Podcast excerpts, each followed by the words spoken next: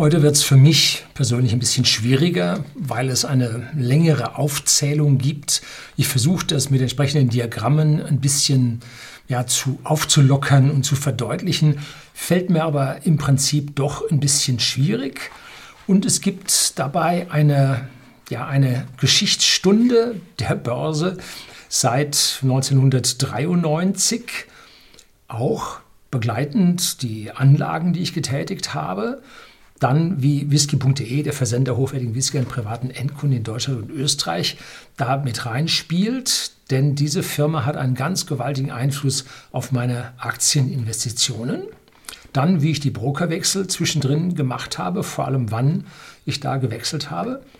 Und beachten Sie bitte jetzt hier schon mal am Anfang das Diagramm, was hier die Entwicklung des DAXes zeigt im Verhältnis zu festverzinslichen Entwicklungen. Da, dieses Diagramm zeige ich schon lange nicht mehr, weil A, der DAX ein völlig äh, wirrer Index ist, taugt nichts, viel zu wenig Werte, dann ist die Dividende mit dabei, lässt sich mit anderen nicht vergleichen.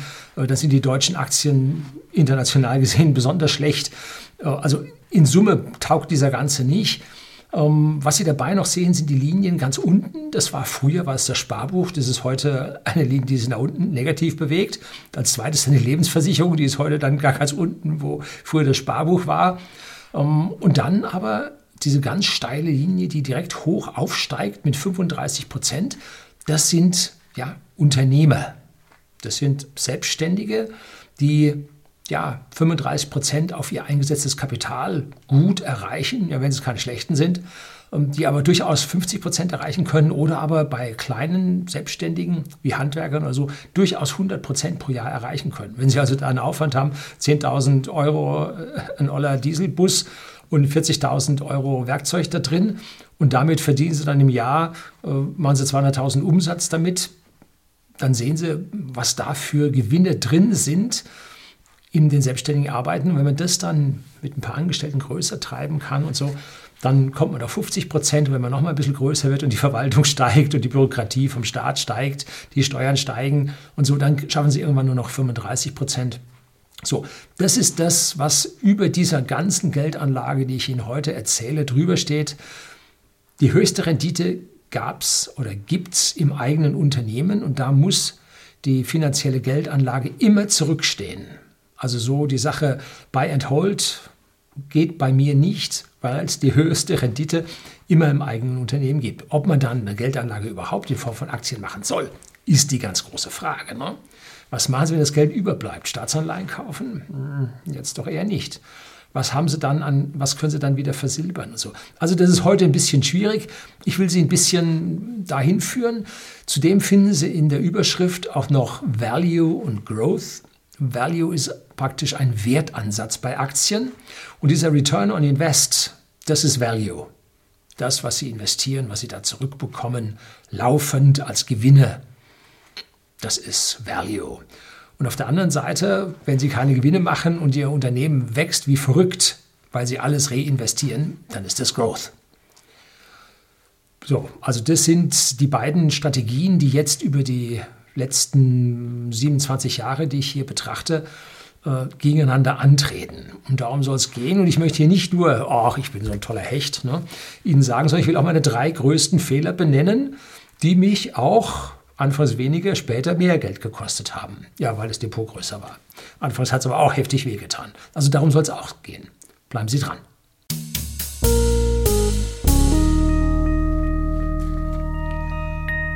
Guten Abend und herzlich willkommen im Unternehmerblog, kurz Unterblog genannt. Begleiten Sie mich auf meinem Lebensweg und lernen Sie die Geheimnisse der Gesellschaft und Wirtschaft kennen, die von Politik und Medien gerne verschwiegen werden. Und heute weiß ich schon, es wird lang. Fünfeinhalb Seiten, gut, ich schreibe es ein bisschen größer, dass ich die Zeilen hier besser finde.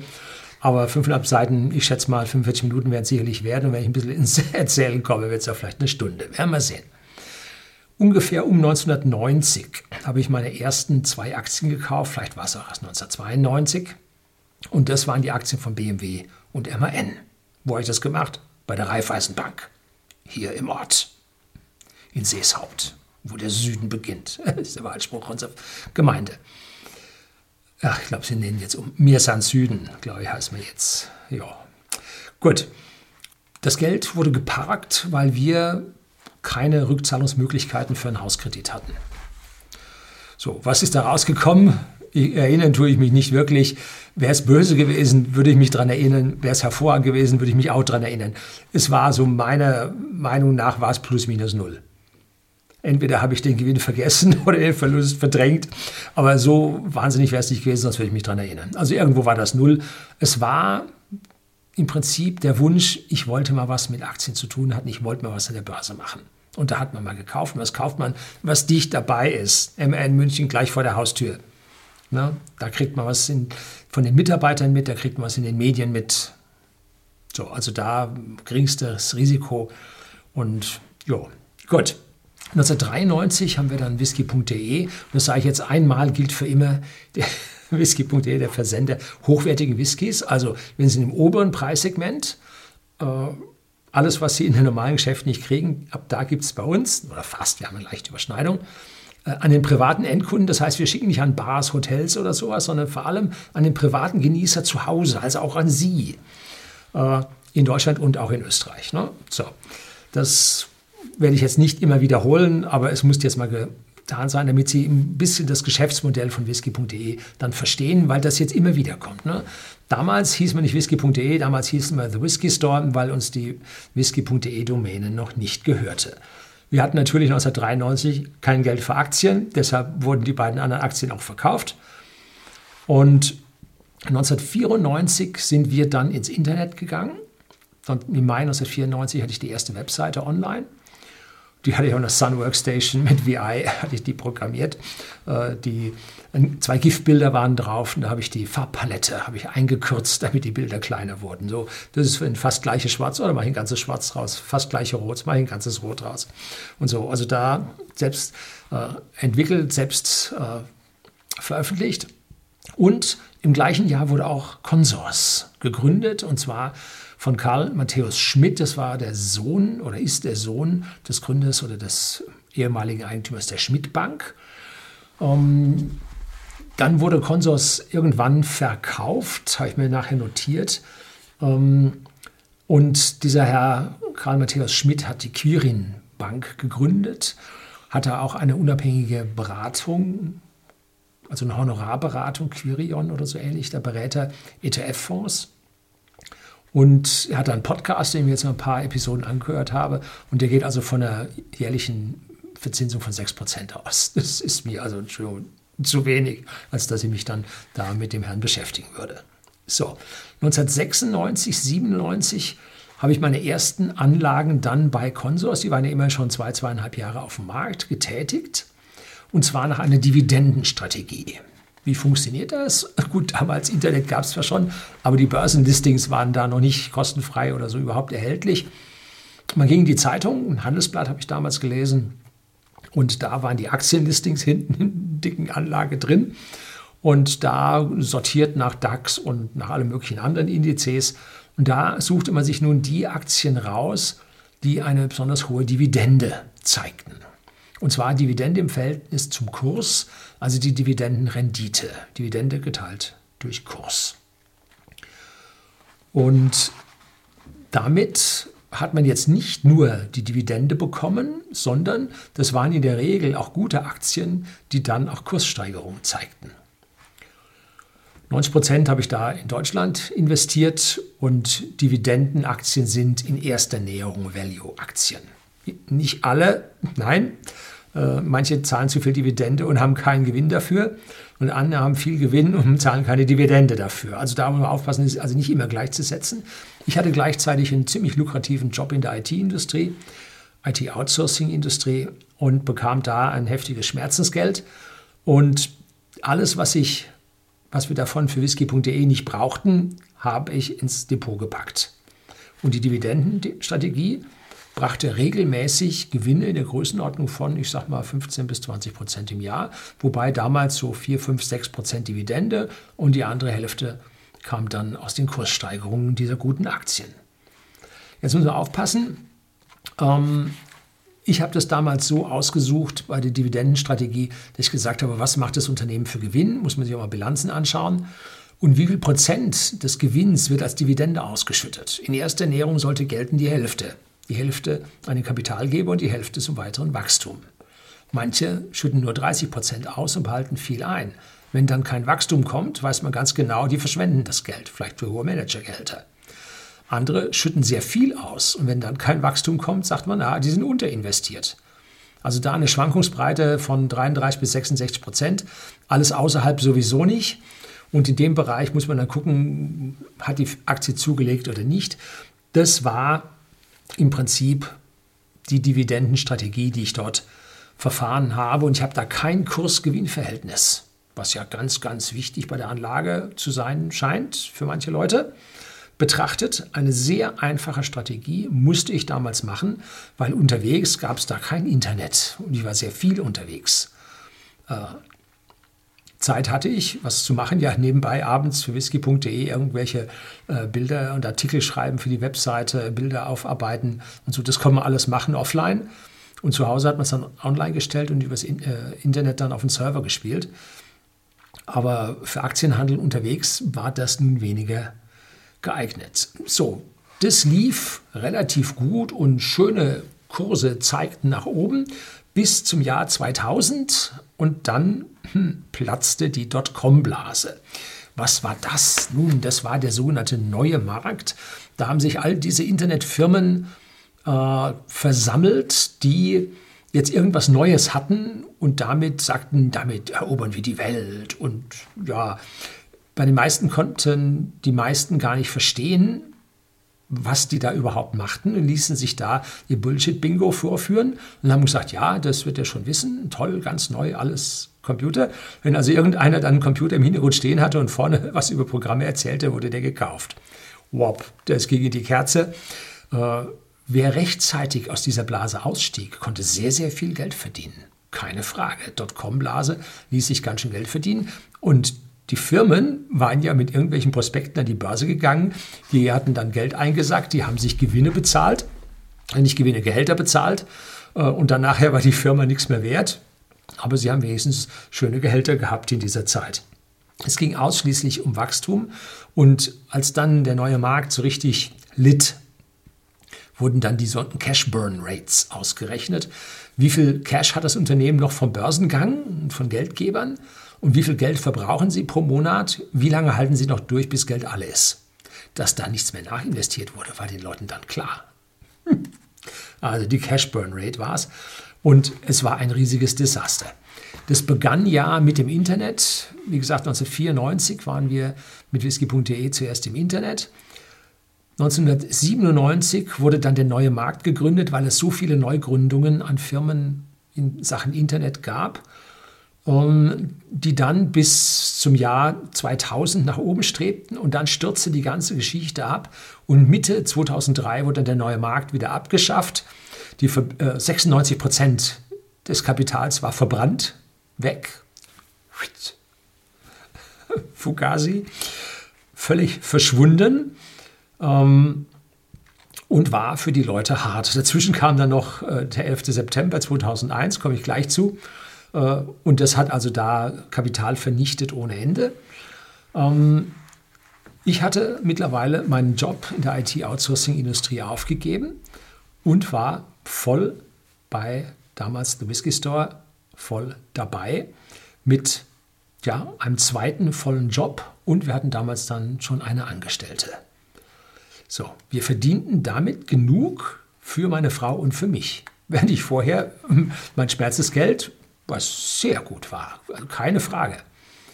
Ähm, ich war verantwortlich maximal für 120 Personen, glaube ich, war so das Maximum. Die Firma war schon Konzern, über 2000, ich glaube dreieinhalbtausend Mitarbeiter. Ich war unter den Top 50 oder so. Ähm, da verdiente man schon ganz ordentlich und ja, ich habe den Job dann aufgegeben, weil es in diesem kleinen Unternehmen rotig losging und jetzt die Welt in der Rezession stand nach diesem Kollaps der Dotcom-Blase, die ja nicht auf Deutschland begrenzt war, sondern in der Welt stattfand. Ähm, und wir konnten nun jetzt mit unserem Geschäft tolles Geld verdienen. Klein, hier Wachstumsraten, gewaltig, das waren viel mehr als 50 Prozent äh, Return on Invest. So, daraus merken wir und lernen wir, wenn es in einer Branche abwärts geht, so richtig massiv knallt und kracht, dann gilt das nicht für alle. Es gibt immer Unternehmen, die kommen nicht mit dem blauen Auge davon, die profitieren davon. Jetzt gerade, wo es kracht und donnert und die, äh, es rund geht, die ganzen Digitalfirmen, die profitieren davon. Also überall gibt es immer Leute, die von irgendwelchen Situationen profitieren und wenn sie noch so schlecht sind. Ne? Wenn die Welt im Krieg versinkt, profitieren die Rüstungsfirmen. Ja, das war jetzt zynisch. Entschuldigung. So, am 11. September, wo wir im Krieg gerade sind, 2001, haben wir für whisky.de, für die Halle, den ersten Spatenstich gemacht. Neubau. Wir hatten vorher schon Grundstück gekauft und dafür hatten wir den Großteil der Aktien verkauft gehabt. Glück, Schwein gehabt. Market Timing funktioniert nicht. Es war Zufall, dass wir das so gemacht haben. Ne? Glück gehabt. Ähm, und dann machten wir den ersten Spatenstich und jetzt krachte das da rein. Sollen wir überhaupt weitermachen? Geht jetzt die Welt unter? Wer schmeißt jetzt eine Atombombe? Das waren Zustände damals, mentale Zustände, man kann es kaum glauben. Ne? War schwierig. Ich hatte noch ein paar Aktien über, die gingen um 30 Prozent über diese Zeit runter. Und ich habe in diesem ganzen Dotcom 11. September Schlamassel habe ich zu spät verkauft. Gut, wie gesagt, das meiste war schon ins Grundstück investiert, aber diese 30 Prozent waren damals für uns, oder 30 Prozent aus dem Rest waren damals für uns wirklich Geld, was wir brauchten. Hätten wir das gehabt, wäre der Kredit kleiner ausgefallen. Nee, hat schon gewurmt. Und das war jetzt einer oder der erste meiner drei großen Börsenfehler, die ich ja in der Einleitung bereits benannt hatte. Während der nächsten kommenden Jahre nach diesem 2001 ging jetzt erstmal nicht viel. A, hatten wir zu viele Schulden. B, explodierte unser Laden. Ähm, wir brauchten immer mehr Lager, um lieferfähig zu sein. Lager bindet Geld. Äh, da war mit, mit Aktienanlage nun wirklich nicht viel da. Ab 2003, 2004 war dann wieder Geld vorhanden. Wir waren da aus dem Schlimmsten dann raus. Und das Hauptproblem, wie ich es anfangs schon angedeutet hatte, wir haben keine so lange Haltedauer für die Aktien haben können, weil unser Geschäft so saisonal ist. Wenn es kalt ist, kaufen die Leute viel, wenn es warm ist, kaufen die Leute weniger. Da kann man jetzt nur einen kleinen Teil konstant halten und hier die Zinseszinseffekte mitnehmen. Äh, die zwischengeparkten Gelder muss man dann schon so einparken, dass man die zumindest mal ohne Verluste da wieder rausbekommt. Ne? Das ist schwierig. Consors wurde in der Zeit von der Banque Nationale Paribas, BNP, übernommen, weil sie selber wohl ein bisschen in Schieflage gekommen sind, die Schmidt Bank, die dahinter stand. Und dann verdoppelte man mir die Kosten. Und deshalb habe ich dann 2006, 2007 ungefähr, da war es, ein Konto bei FlatEx aufgemacht. Da waren die dann auch äh, gerade gegründet und gerade am Markt. Und da läuft dann so ein schleichender Übergang. Was man verkauft, verkauft man auf dem alten und was man neu kauft, kauft man auf dem neuen. Und mit so einer Übergangsfrist von zwei Jahren, maximal drei Jahren, ähm, hat man dann im Prinzip den Provider oder den, den, den, den Broker gewechselt. Und wenn man da keine monatlichen Gebühren drauf hat, macht es auch nichts aus, wenn man zwei hat. Man hat mehr Arbeit, um die Steuererklärung zu machen. Ja, das stimmt. So, dann mit FlatEx, wo man jetzt deutlich besser handeln konnte, wo man an viel mehr Börsen handeln konnte, gab es jetzt für mich auch die Möglichkeit, ein neues System zu holen. Ich hatte in der Zwischenzeit, wo ich nicht investiert war, eine ganze Menge recherchiert und gelesen. Und am wichtigsten damals für mich war die Seite fool.com, F-O-O-L.com. Das ist der Motley Fool, das ist der Narr am Hofe des Königs, so haben die sich selber beschrieben, der alles sagen kann, auch die Wahrheit äh, und dafür nicht bestraft wird. Und sie wollten damit also praktisch den ganzen aktiven Fondsmanagern zeigen, dass die Unsinn machen und dass es Systeme gibt, wo man keinen aktiven Fondsmanager für braucht und damit funktioniert es. Und diesen Leitfaden, die 13 uh, Rules to Invest Foolishly, äh, waren auf Amerika, da waren auch 401k äh, Sparprogramme mit dabei und so. Aber von den 13 hat man sicherlich acht oder so auch bei uns nutzen können. Und da ging es darum, Aktien nun zu identifizieren und Systeme zu finden, mit denen man ordentlich Gewinne machen kann. Und da habe ich Ihnen im Kapitel 7 war das, die Anlagestrategien, hatte ich Ihnen die Low Five und die Foolish Four schon mal angesprochen. Ähm, die Foolish Four sind mittlerweile wissenschaftlich nachgewiesen, funktionieren nicht, haben bei mir funktioniert, weil ich sie leicht modifiziert hatte. Aber die Low Five haben funktioniert. Und das waren also der Michael B. O'Higgins und Benjamin Graham. Die haben das nicht zusammen, sondern die haben es auf zwei verschiedene Wege, haben die das entwickelt, diese Anlagestrategien. Und das bedeutet, man nimmt jetzt, man sucht sich also nun die Top-Dividendenaktien eines Indexes eines Marktes und davon nimmt man nun die fünf raus, die den geringsten Kurswert haben. Kurs ist eigentlich völlig Banane, völlig wurscht, wo eine Aktie nun steht. Sie sollte über einem Euro stehen, dass sie kein Penny Stock ist, ja. Und zweistellig wäre auch gut, weil die Leute sonst Angst haben, dass es Penny Stock wird. Aber ansonsten ist es egal. Und wenn man da die niedrigsten nimmt, zeigt sich das psychologisch, dass die Menschen, wenn sie nach Dividendenaktien suchen, tendenziell die billigeren nehmen. Das führt zu einer Zusatzperformance dieser Aktien. Jo. Ich habe allerdings dieses System, Foolish Four sagt dann, von diesen fünfen lässt man die mit dem niedrigsten Aktienkurs weg. Weil das ist meistens die, die in Gefahr ist. Ne? Und zum Beispiel war da immer die Telekom-Aktie drin. Die hat nämlich eine deutliche, ordentliche Dividende bezahlt auf den Kurs, aber der Kurs befand sich im Fall. Also man kann die Dividendenrendite auch hoch haben, wenn der Kurs verfallen ist. Und die darf man dann in dieser Strategie nicht drin haben. Wenn man die also so weit äh, verfeinert, die Strategie, dass man diese Leute, diese Leute, diese Firmen da rausnimmt, dann ist man da recht gut unterwegs und man kriegt eine ganz tolle äh, Kurssteigerung dahin. Das sind also, ich sag mal, 15, 20 Prozent pro Jahr waren gar kein Problem zu der damaligen Zeit. Kommen wir gleich zu, gilt heute nicht mehr. So, ich habe auch damals nicht das Kursgewinnverhältnis KGV kurzfristig, weil auch daher deutlich äh, die Gewinne und die Kurse da variieren oder das Schiller KGV. Das ist nach Robert J. Schiller. Der hat seinen Nobelpreis 2013 für seine Theorien bekommen der dieses halt auf eine längere Zeit, auf einen längeren Zeitraum bezieht, dieses Kursgewinnverhältnis, ein paar Jahre im, im Nachhinein sich anschaut, um diese Aktie zu bewerten. So, sondern ich habe ganz einfach mir diese Dividendenrenditen genommen und dann habe ich da nochmal rausgesucht aus den besten Dividendenrenditen die niedrigsten Kurse und dann auch die rausgesucht, die jetzt äh, mittlere Gewinnausschüttung hatten. Das heißt, dass die deutlich mehr gewonnen haben als die hohe Dividende, die sie da ausgeschüttet haben. Ne? Zum Beispiel Lloyds of London, die schütteten immer das Doppelte von anderen aus und das waren immer 80, 90 Prozent der Gewinne, die sie gemacht haben. Deshalb bewegte sich der Kurs auch nicht von der Stelle. Ne? So, weil die nichts zum Investieren und zum Wachsen hatten. So, das war also das System, was ich damals hatte und hatte dann durch FlatEx auch die bessere Möglichkeit, von einer reinen Anlage im deutschen Raum jetzt auf internationale Börsen zu gehen und habe auch die ersten asiatischen Aktien genommen. 2008 war ich in Indonesien, ähm, habe mir da also einige Dinge angeschaut gehabt, habe dann entsprechend Indonesien, indonesische Aktien investiert gehabt, ich glaube vier oder fünf Stück. Äh, China hatte ich investiert äh, und bei beiden hatte ich null Erfolg und auch null Verlust. Wie übersetzt man das als Aktieninvestor?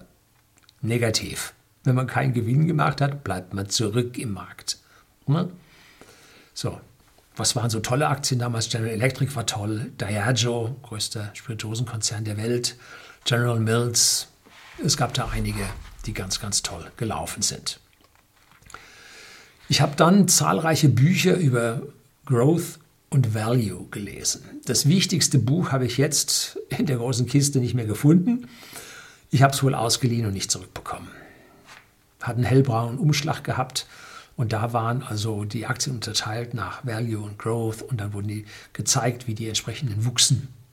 Und wenn ein Unternehmen intern gut arbeitet und nicht Geld verschwendet durch hohe Managergehälter und so weiter, dann steigt die Dividende und der Aktienkurs. Das ist der Vorteil einer Value-Strategie. Ne? Die Firmen arbeiten gut. Und wichtig dabei zu sehen, hier arbeiten die Firmen an der Substanz des eigenen Unternehmens. Und da das in den Bilanzen und den Gewinn- und Verlustrechnungen sichtbar ist, kann man viel rechnen, kann man sich eine faktenbasierte Analyse aufstellen und es hat so gut wie immer geklappt. Da gab es fast keine Überraschungen. Ne? Ein bisschen Psychologie gab es, und zwar bei diesen Low Five oder ein Foolish Four, weil man da eine leichte psychologische Komponente drin hat, aber die ließ sich in Zahlen ausdrücken. Ne? Warren Buffett, die große Investmentlegende, hat genau oder arbeitet genau exakt nach diesen Dingen und wult die Bilanzen durch, Gewinn- und Verlustrechnung exakt an, fährt zu den Firmen hin, fühlt den auf den Zahn und guckt sich das an. Und zwar nicht auf kurzfristiger Basis, sondern auf mehrere Jahre. Und Im Gegensatz zu diesen schnellen Tradern behält Warren Buffett seine Aktien ja länger, damit die Potenziale, die in den Bilanzen liegen, von den Firmen auch gehoben werden können. Ne? Damit wurde er immer verhöhnt und nach zwei, drei Jahren, wenn er seine Aktie verkauft hat, den riesigen Gewinn eingefahren hat, äh, dann waren die Leute alle ganz still. Ne? Das hat wunderbar bei ihm geklappt. Er hat den Market outperformed ohne Ende und hat dort seine Milliarden und Milliarden gescheffelt. Ne? Unglaublich.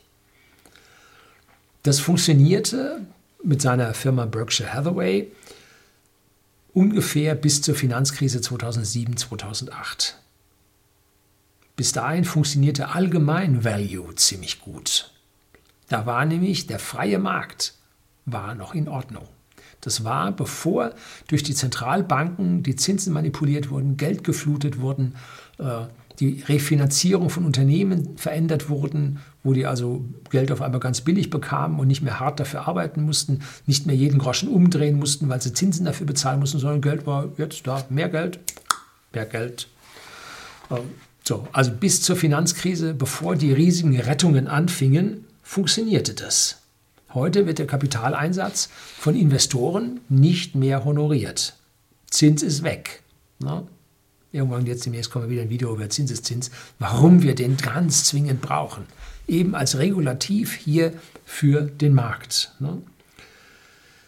Man kann sich billigstes Geld von Banken holen, vor allem wenn man Konzern ist. Und sparsames Arbeiten und gute Tilgung wird nicht mehr honoriert. Ne? Und wer sich um seine Finanzierung nicht mehr kümmern muss, nun, der wird sich auch um andere Dinge in seinem Laden nicht mehr so wirklich kümmern. Der Schlendrian reißt ein, dann kommt die Selbstbedienung der Manager, äh, dann kommt die Zugeständnisse an die Gewerkschaften und dann fließt das Geld, zerrinnt es unter den Fingern und dieser Geldsozialismus verwertet, nicht verwertet, verwirkt jetzt dieses ganze System, auf dem man gut von schlecht unterscheiden konnte. Also, ab 2000, 2001, wieder einen kleinen Schritt zurück, habe ich Google verwendet. Vorher gab es Alta Vista und Yahoo und so als Suchmaschinen. Und ich war auch einer der ersten, der sich mit Chrome 1.1, glaube ich, habe ich angefangen, auseinandergesetzt hat oder 1.01. Das war eine arge Quälerei und jeder sagt, warum machst du das? Und ich sagte, ja, ich glaube, das ist die Zukunft weil die Google-Suche so gut ist. Ah, Internet Explorer ist viel besser. Gerade der neue rausgekommen, was war es? Fünf oder sechs oder was auch immer. Ähm, ja, ich lag damit gar nicht so falsch. Dann kam 2005 Facebook und während jeder gesagt hat, ach was, Facebook war ein Bild hineinschauen, macht doch kein Mensch. Ähm, beide Aktien wurden jetzt nicht über Konsortialbanken in den Markt abgegeben, typischerweise immer zwei, die kassieren ein paar hundert Millionen dann dafür, sondern die wurden auktioniert. Das heißt, das Geld kam den Firmen und den Aktienkäufern zugute. Eine Zeitenwende bahnte sich an. Da konnte man schon was erkennen. Ich habe dann schon im Laufe jetzt des Wechsels von Consors zu FlatEx auch angefangen, meine Strategien zu ändern, nämlich mehr und, oder weniger und weniger äh, Dividendenaktien ließen sich ordentlich finden. Vor 2005 habe ich mich von meinen Bankenaktien schon äh, getrennt. Nicht, weil ich das kommen sah. Nein, oh bewahre, das lag fern von mir. Nein, weil die Renditen und die Dividendenstrategie nicht mehr funktionierte. Was war, konnte man damals mit Ing Diba und äh, äh, HSBC äh, und verschiedenste Banken, was konnte man mit denen gut Geld verdienen? Das lief. Und dann wurde das schlechter und wurde das schlechter und dann fielen die raus. Und da ich dann diese Umschichtung alle zwölf Monate gemacht habe, waren dann die Banken irgendwann raus. Und dann brach auch alles zusammen. Das heißt, da haben ein paar Leute schon was gemerkt und die Aktienkurse stiegen nicht mehr. Das heißt, in den Zahlen war es schon sichtbar, an den Börsen, in der Psychologie noch nicht. Also wichtig zu erkennen an der Stelle. So, und dann zum Schluss habe ich, weil ich es wissen wollte, habe ich 100 Aktien von der Hypo Real Estate gekauft, Stück für 1,42 Euro oder 43 waren es. Und zu, 100, zu 1,38 Euro, also zu 138 Cent, wurde ich dann enteignet, bekam das dann überwiesen und ich wollte wissen, wie das geht. Das ist völlig unspektakulär. Ich habe also die Aktien gekauft für 5 Euro, den Trade. Äh, dann habe ich diese 5 Euro Verlust gemacht äh, über wenige Wochen und dann war auf einmal Geld auf meinem Konto, diese 5 Euro weniger, und die Position war verschwunden. Über Nacht. Also es sind nicht irgendwie Ankündigungen, da passiert jetzt was oder so. Nein, weg. So, das kann man lernen, sollte man vielleicht lernen, passiert vielleicht auch wieder. Dass es vielleicht nicht so äh, stückweise geht wie bei Wirecard, ne? Sondern es ist auf einmal zack. Könnte passieren. So. Im Finanzcrash 2007, 2008 kam ich dann aus diesen Gründen vergleichsweise gut weg. Ich hatte auch Stop-Loss-Order gesetzt. Jetzt höre ich schon die Buy-and-Hold-Verfechter schimpfen, dass das völlig egal ist, dass man es nicht machen soll und so weiter. Wenn man aber, und jetzt bitte akzeptieren Sie meine Entschuldigung, wenn man das Geld, diese aufgelaufenen Gewinne im Unternehmen brauchen kann, sollte man diese Gewinne absichern. Nur wenn man das Geld ganz lange nicht braucht, hätte man durch dieses Ding durchfahren können. Ja? Wenn Sie das Geld brauchen, dürfen Sie es nicht machen. So. Also das ist die Randbedingung, die bei mir da war und die bei vielen Selbstständigen da sein wird. Da muss man dann schon einen Sicherheitsexit mit einbauen. Im und nach dem Crash kaufen die Leute heftig weiter Whisky. Das haben wir jetzt ja auch im Frühjahrscrash gesehen. Und bald fiel wieder Cash an, aber die Dividendenstrategie funktionierte immer weniger. Gleichzeitig sah man die Tech-Aktien nach oben stürmen. Ne? Ich musste also in diese Tech-Aktien investieren. Das sind reinrassige Growth-Aktien. Ohne Gewinnausschüttung. Gut, sie weisen Gewinne aus, kann man in den Bilanzen nachsehen.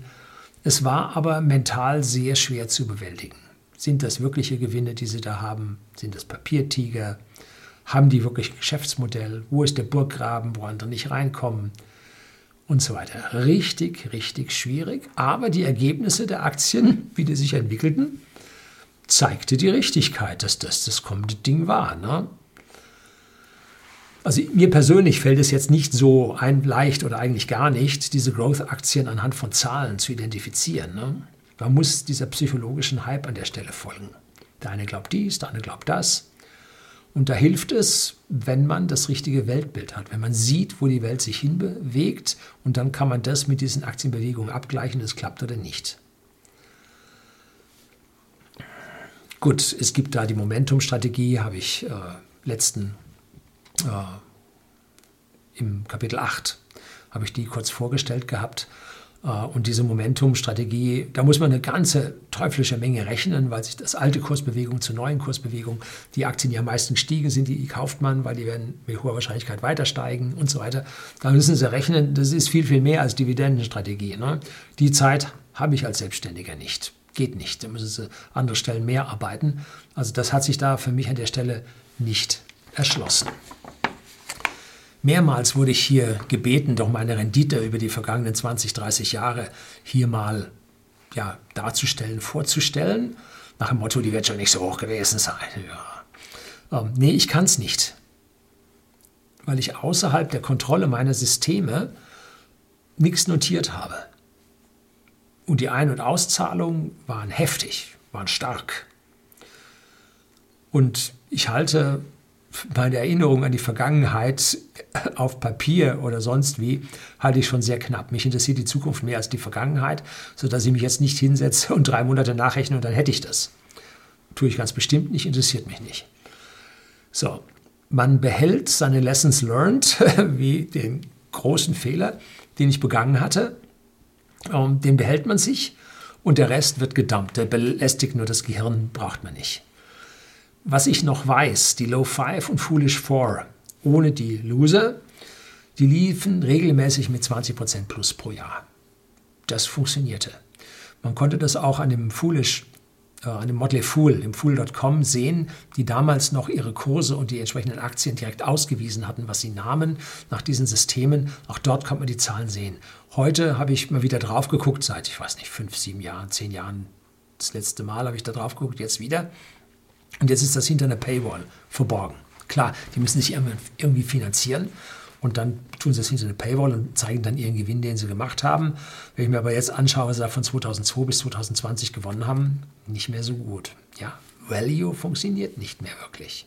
Ne? So, Aktien, die in dieser Zeit wirklich gut liefen, waren die deutschen Autoaktien. Also nach der Finanzkrise. Ne? Meine bislang höchsten Gewinne, ja, sechsstellig, konnte ich mit Volkswagen erzielen. Ein Unternehmen, was ich nun überhaupt nicht mag. Und das war im Prinzip was ein Zock.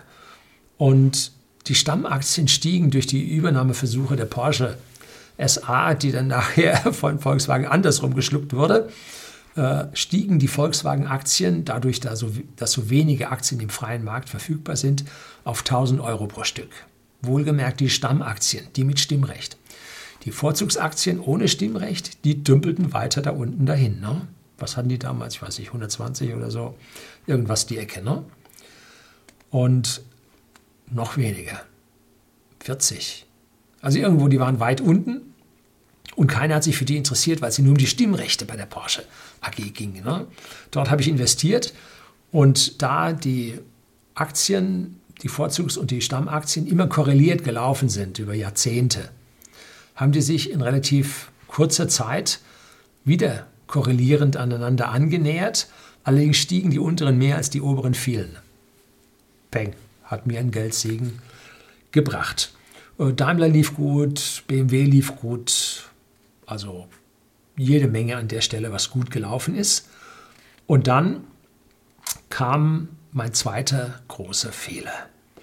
Der hat mich sicherlich 10 bis 15 Prozentpunkte eines Jahres gekostet. Und zwar in der Griechenland-Euro-Krise bin ich 2011 aus den Aktien mit engen Stop-Loss-Limits rausgestiegen. Und zwar komplett. Nicht ganz, aber 90 Prozent bin ich rausgegangen. Und habe den Cash liegen lassen. Hm. Ich bin dann erst 2012 wieder rein.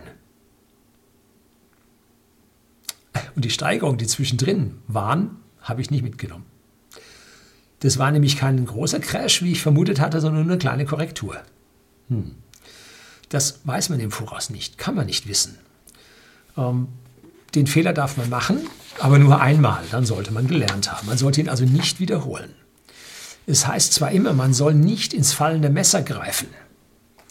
Das gilt nicht immer wenn eine Branche, ein ganzer Markt zusammenbricht, ohne einen direkten Grund zu haben, weil alles fällt, dann sollte man wieder nachkaufen, wenn die Kurse so minus 20 Prozent, minus 30 Prozent erreichen.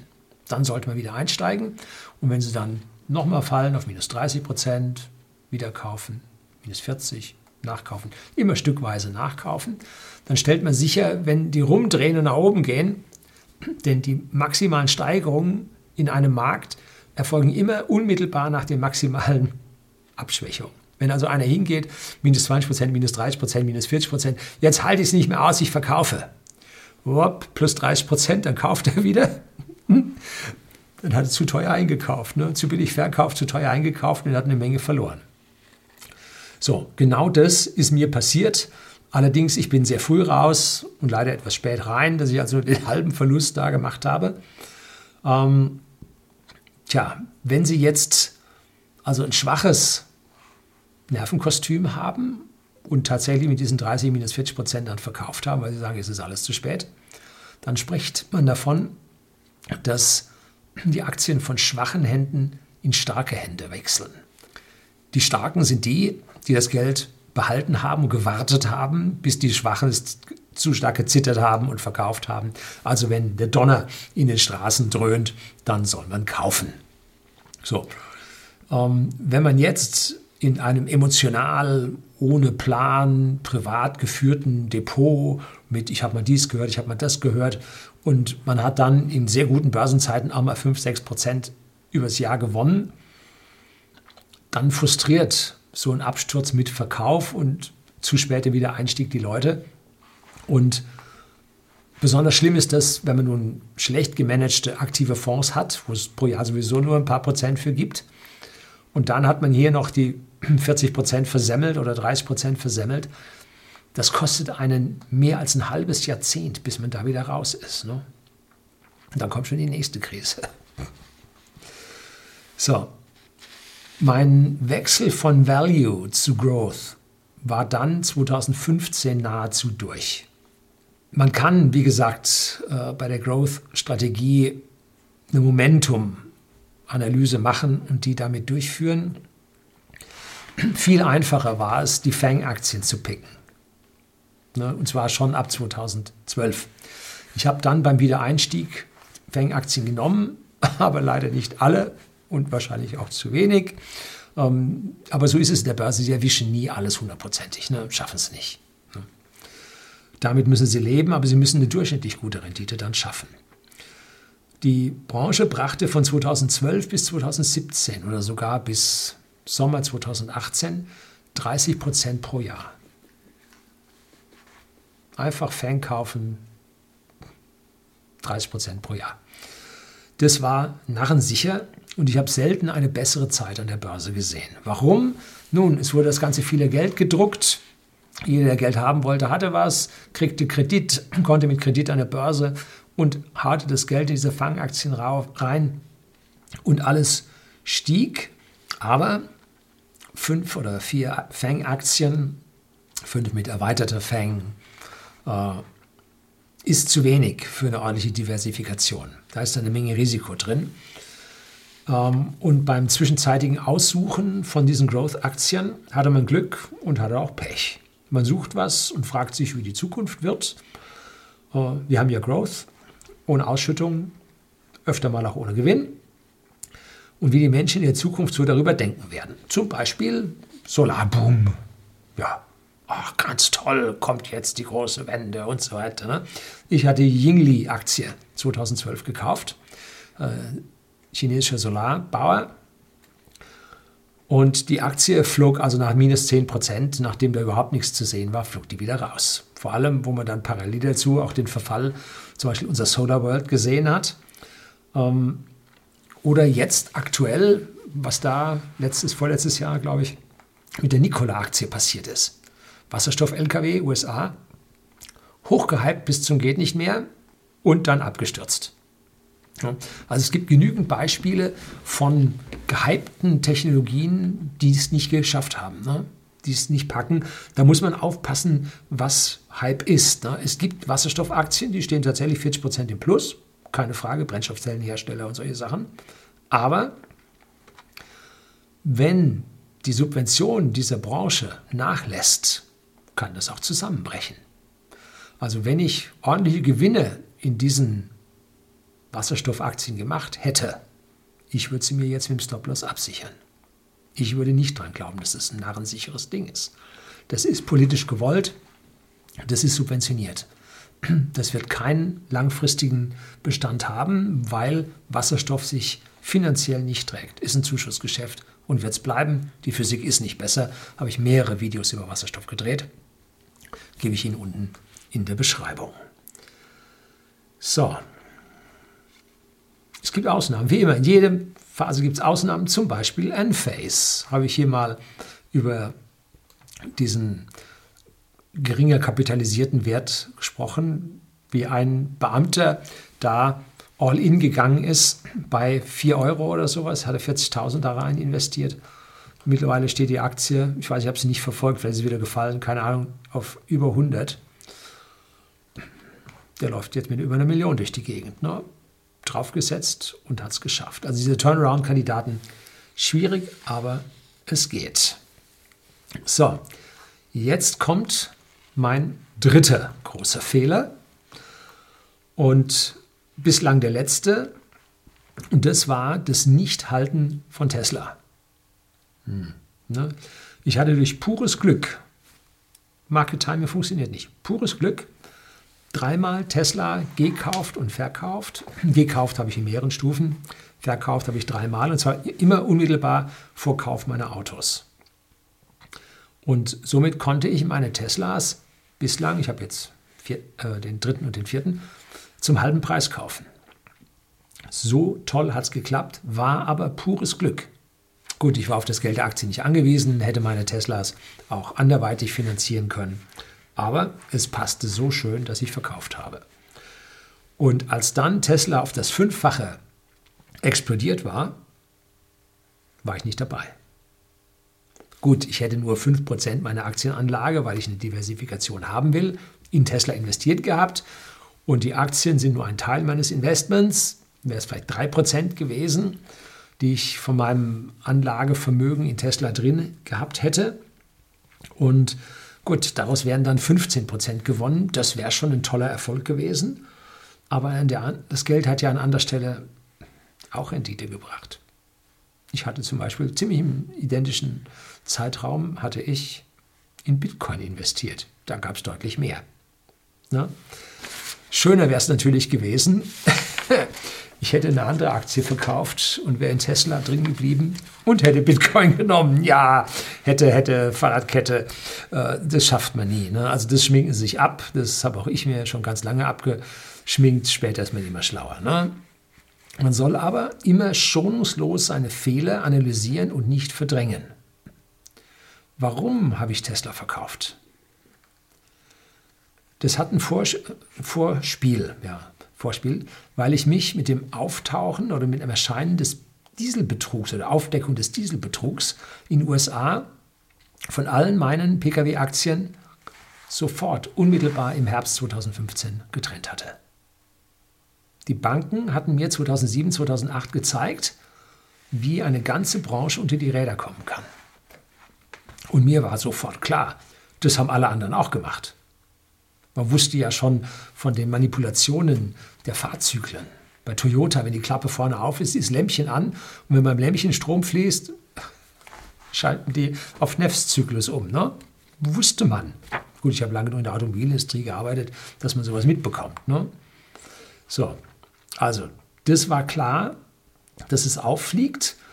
Außerdem steht autonomes Fahren die E-Mobilität, Vereinfachung, Verbilligung, steht alles riesig auf dem Programm. Und in einer zu schnellen Abwägung habe ich Tesla in die Automobilindustrie verortet. Vielleicht habe ich mit meiner Einschätzung ja auch recht, dass wenn die Rezession kommt, die aus meiner persönlichen Sicht kommen muss, weil staatliche Planwirtschaft über Geldsozialismus niemals funktioniert, Vielleicht stürzt dann Tesla auch so weit ab und kommt dann in die Insolvenz.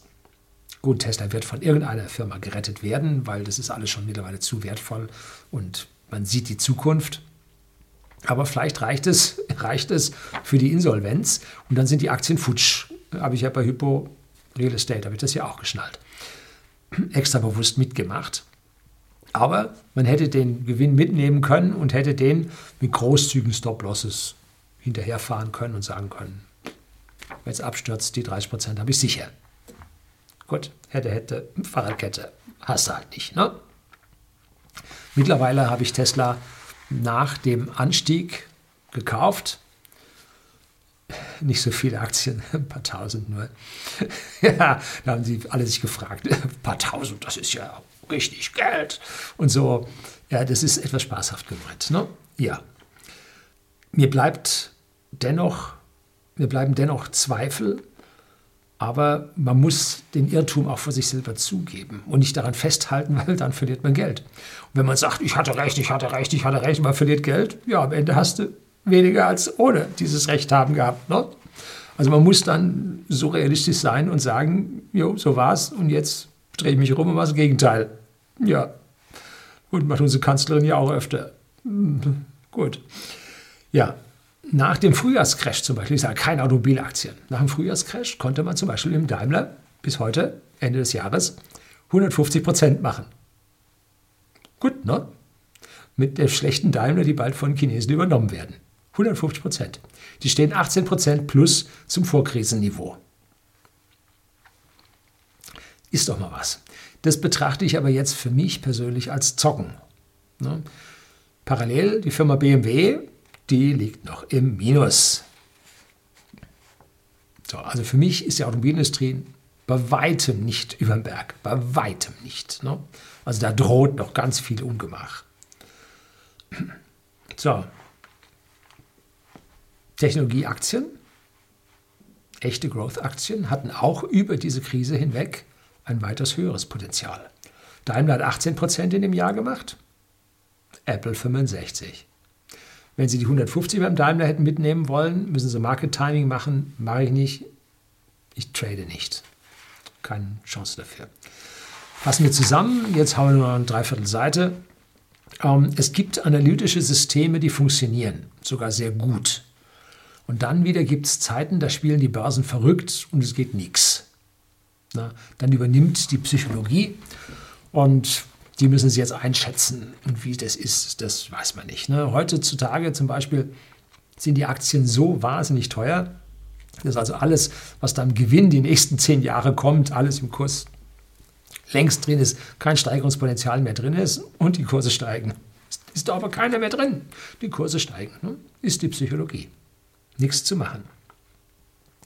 Aktuell ist also der Bär am Tanzen. Es ist, oder eher der, der Bulle in der Stampede. Ähm, man muss erkennen, in was für einer Phase wir gerade sind. Jetzt kommt die Digitalisierung. Was wir bisher hatten an Digitalisierung, war doch noch gar nichts. Was wir in den letzten zwei Jahren in unserer Firma an Digitalisierung umgestellt haben und was wir in den nächsten zwei Jahren an Digitalisierung umstellen, was hat die Welt noch nicht gesehen. Das boah, das hat uns in eine Position gebracht und wird uns weiter in Positionen bringen. Unglaublich. Konnte man sich früher nicht vorstellen. 3D-Druck kommt, totales Cloud Computing, autonomes Fahren hat man schon, Elektrifizierung von alles und jedem. Internet of Things gehört damit dazu, künstliche Energie, Passagierdrohnen, Weltraumfahrt für jeden, aber auf der anderen Seite das Zerbrechen des Euros, eine massive Entwertung des Dollars und des Pfundes, das geht schon los, das geht schon runter. Dafür werden Dollar und Pfund überleben und der Euro wird sterben, weil man ihn künstlich am Leben erhält und dann ist die Fallhöhe umso höher. Ne? Explosion des Bitcoin, neueste Höchststände des Goldes. Aktuell drücken wieder die Chinesen dran, die Kurse fallen wieder. So, Asien, China, die neuen Boommärkte, Old Europe fällt immer weiter zurück. Der Eurostox seit 30 Jahren nicht vom Fleck gekommen. Katastrophe. Jetzt gibt es dann ein linkes Amerika. Wer hätte denn das gedacht? Ja, es kommen irre Zeiten und wir dürfen uns freuen. Also meine ich jetzt wirklich ernst, dass wir solche Zeiten erleben dürfen, dass wir eine Erneuerung der Welt erleben dürfen. Wir müssen nur extrem aufpassen, dass wir hier nicht von irgendwelchen Kandidaten da sozialistisch überfahren werden und in die Ecke bzw. das Gulag gesteckt werden. Äh, wir müssen auf unsere Freiheit besonders achten. Das ist ja der andere Teil hier meines Kanals. Die Ähnlichkeit aktuell mit der Dotcom-Blase ist hoch. Auch damals wurde das Internet hochgehypt und jetzt geht's los und so weiter. Nö, nö, mal langsam, dauert noch 20 Jahre. Ne? Ähm, Value ist tot, Growth feiert fröhliche Urstände wie gehabt. Und warum? Weil so viele Neuerungen anstehen, die heute niemand einschätzen kann, auf die einfach, ich sage ganz blöd, gewettet wird. Aber es gibt doch einen riesigen Unterschied zu vor 20 Jahren. Die erweiterten Fang-Aktien machen Gewinne.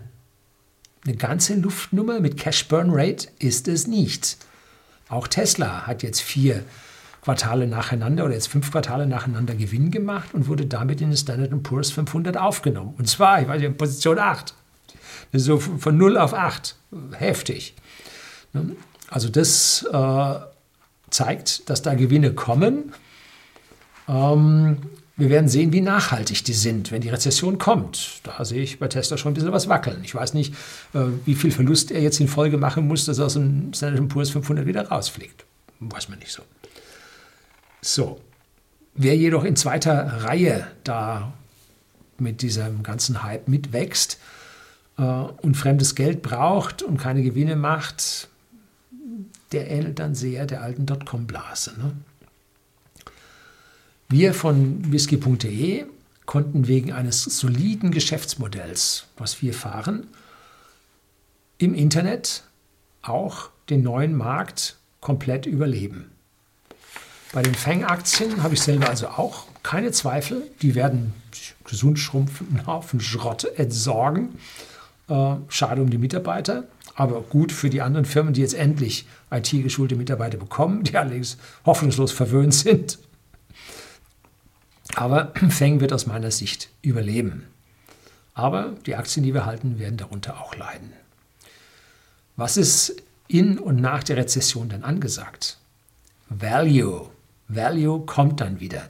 Firmen, die ihren Laden unter Kontrolle haben, die solide Gewinne, natürlich sinkend, mit Produkten machen, die trotz Rezession alle brauchen. Was sind das für Produkte? Immer die Frage nun. Stellen Sie sich vor, halbes Gehalt. Was kaufen Sie? Wovon, von welchen schönen Angewohnheiten trennen Sie sich? Und von dem, von dem Sie sich nicht trennen, das sind die Firmen und das sind die Aktien, die es machen werden. Ne? Ziemlich einfach. Ich habe bei zwei Fang-Aktien schon Gewinne mitgenommen und ich habe sie in Value-Aktien investiert. Entwickeln sich noch nicht so gut. Also von, vom Total Return Ansatz gesehen, kurzfristigen Total Return Ansatz gesehen, war das nicht gut. Hm? Zum Teil haben die Werte, die ich investiert habe, ihre Stände von vor der Krise noch nicht wieder erreicht. Gut, ich habe zum Teil auch nach der Krise gekauft, also niedriger standen.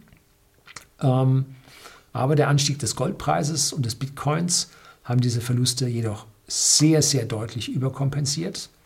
Also da geht es nur so, ich sag mal 10, 12 Prozent oder so, die man da an einzelnen Werten verloren hat.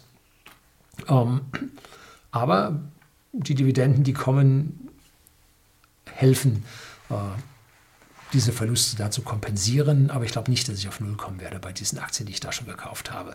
Ich glaube, die liegen dann immer noch leicht einstellig im Minus. Ne? So, aber es geht hier, sich für die Zukunft zu rüsten, sich neu zu positionieren.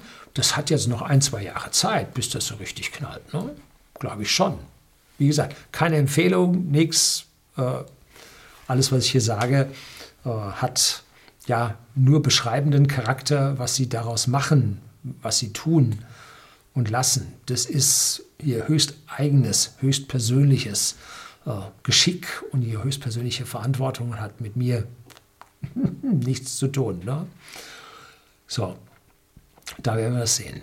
Ähm, China habe ich auch mittlerweile im Portfolio, wurde ja schon gerätselt, werde ich demnächst auch ein bisschen was drüber erzählen. Und jetzt ist schon lang genug geworden. Herzlichen Dank fürs Zuschauen.